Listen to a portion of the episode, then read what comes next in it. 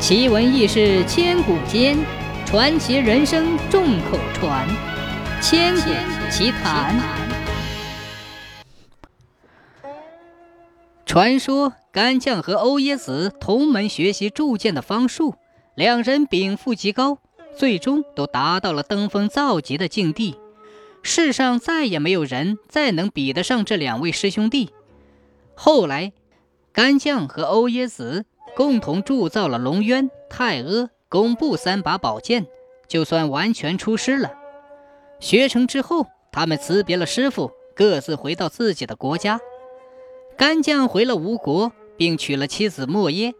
他们夫妻两个平时靠着为别人铸些日常的铁器维持生计。他们有时也铸剑，但是很少，除非不得已，因为他们知道。剑铸出来总是会有不好的事发生，因而还是少铸为好。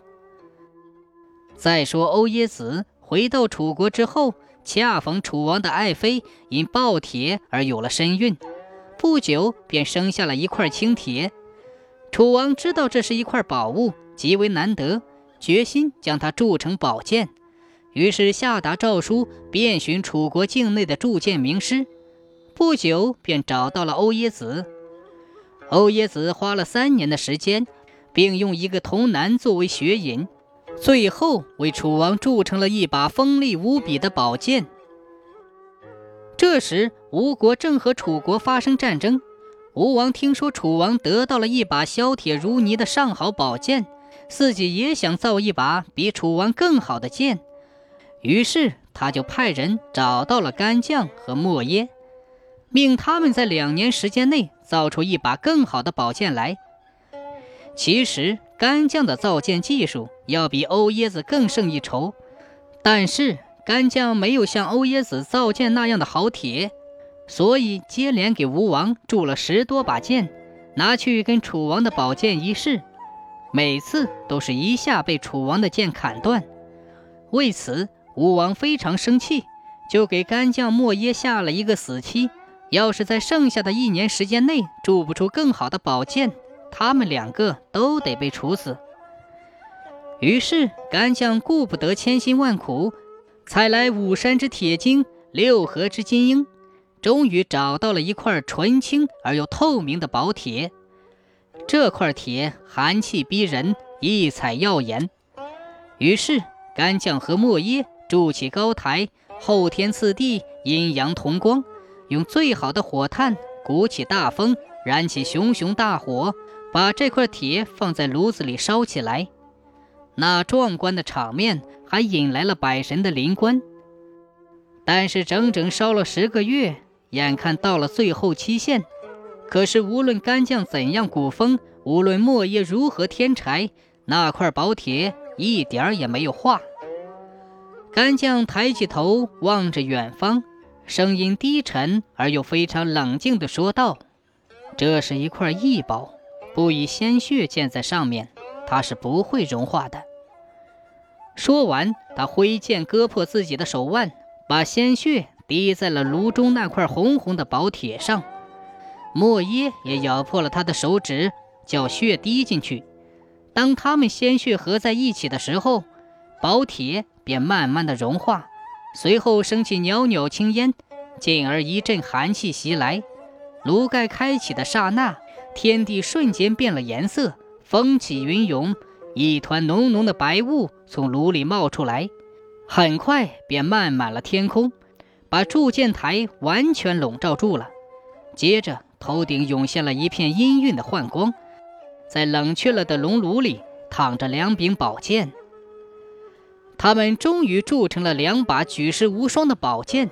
他们又用后山最清的泉水淬了宝剑，并在上面刻下了他们夫妇的名字，用洋文刻着“干将”二字为雄剑，用阴文刻着“莫耶”二字为雌剑。然而，他们最终还是逾期了。逾期就是要杀头。干将当然知道。这时，莫耶也怀上了身孕。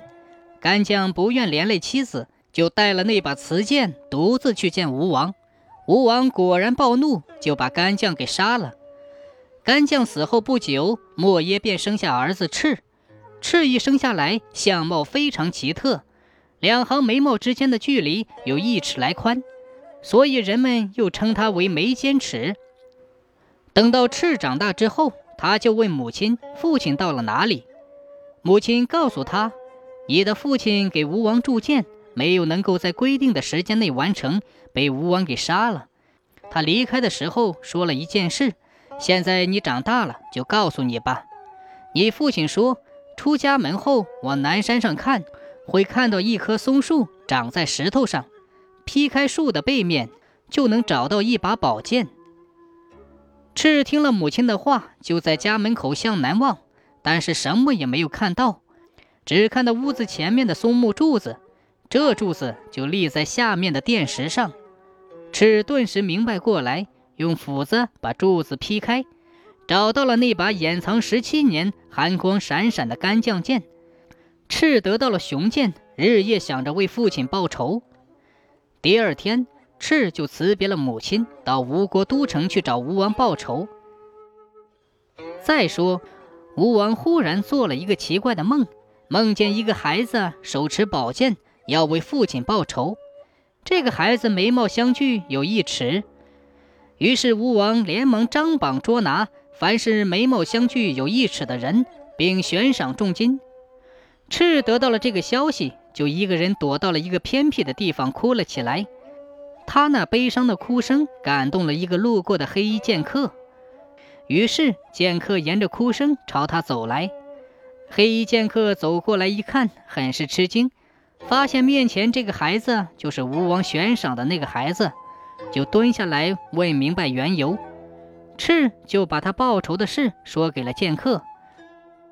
剑客见这个孩子如此的坚毅，便不由思索地说：“我可以为你报仇。”但是我要带着你的头颅和那把宝剑去，才能杀死吴王。赤默默的点点头，立即拔出了干将宝剑，割下自己的头颅，连同宝剑一同交给了这个剑客。但是他的身体仍然站立不倒，直到剑客说：“你放心吧，我一定会为你报仇的。”这时，赤的尸体才倒下。黑衣剑客拿着赤的人头和干将剑去见吴王，吴王十分高兴。剑客说：“这是一颗仇恨的头颅，必须放在热锅里煮，才能消除他的仇恨。”吴王于是依照剑客的话，在一口大鼎里烧开了沸水来煮，可是，一连三天三夜都没有将头颅煮烂。吴王走到鼎边去看。只见那个头颅忽然跳出来，一口咬住吴王的鼻子，在一旁的剑客只一剑就把吴王的头颅削在沸水中，随即剑客也割下自己的头颅放在鼎里，三个头颅不一会儿就被煮得稀烂，成为了一顶黏黏的羹，完全分不清楚哪是吴王，哪个是赤，哪个是剑客。最后。三人把锅里的东西分为三份来埋葬，而且各自修了坟墓，通称为三王墓。